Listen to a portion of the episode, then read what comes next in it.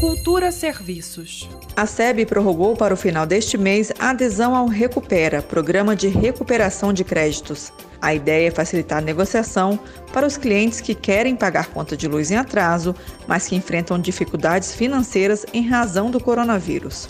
Para aderir ao Recupera, o cliente deve acessar a agência digital da SEB no site agenciadigital.com.br, clicar em Serviços Expressos e depois selecionar a opção Parcelamento de débitos.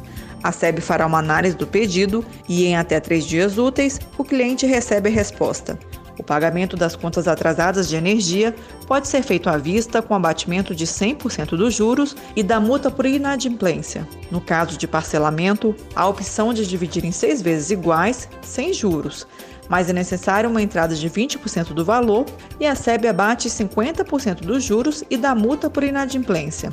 Ainda a opção de parcelas em 12 vezes iguais, sem juros, com uma entrada de 40%, ou 12 vezes, mais com juros, de 0,5% ao mês e uma entrada de 20%.